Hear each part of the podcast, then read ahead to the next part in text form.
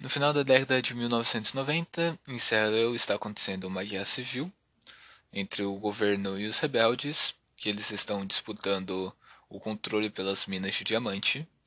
Em meio a todo esse problema, nesse caos, há pessoas se aproveitando disso, que é no caso de um dos personagens principais, né, o, o contrabandista e mercenário Danny Archer. E há também no meio de tudo esse problema, né, várias vítimas, como o pescador Solomon Dave, que é um outro personagem principal, que ele é separado de sua família e é obrigado a trabalhar na procura de pedras preciosas. A história dos dois se entrelaça no momento que eles estão na prisão e Dane descobre que Solomon tem escondido um diamante com mais de 100 quilates no meio da zona de guerra. Para Vende, é, para Solomon, encontrar a pedra é a única possibilidade de rever sua família. Para Dane é o passaporte para sair da África, que está tendo todo esse problema né, da, de guerra e tudo mais. Mas só com a ajuda da personagem Maid, que é uma jornalista é, encarregada pela luta para des desmascarar a indústria dos diamantes de sangue, eles vão conseguir o que eles querem.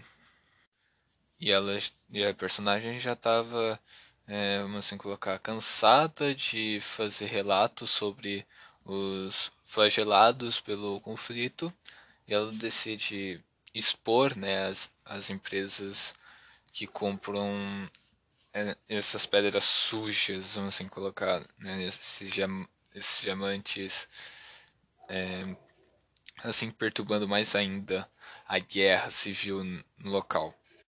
E ela vê no Dane a oportunidade perfeita para comprovar né, suas suspeitas das indústrias é, vamos assim colocar, dos diamantes de sangue, mas em contrapartida ela tem que ajudar ele a, encont a encontrar o diamante cor-de-rosa.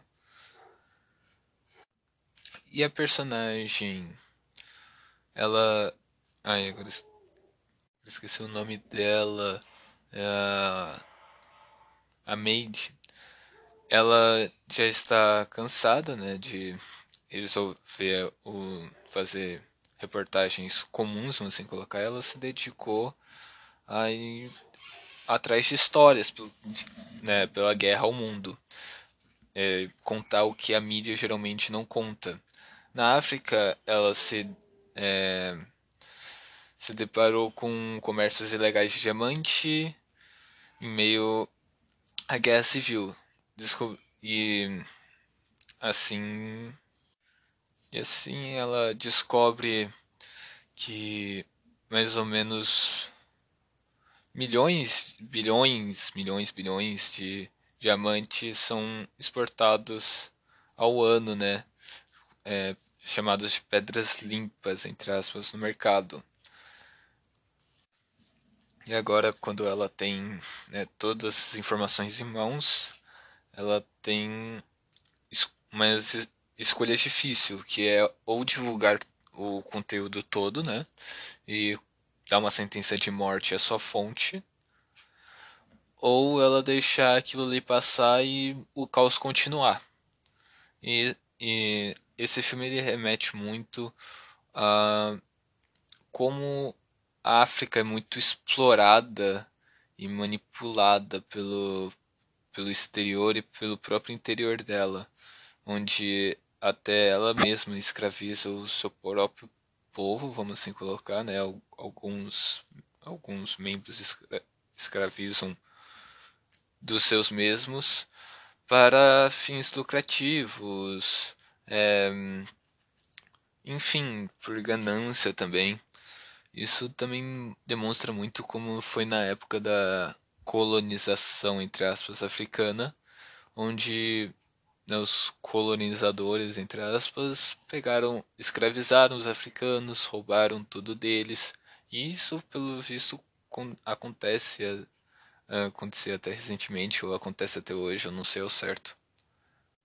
Mas é isso que eu percebi do filme, que eu me lembro também dele.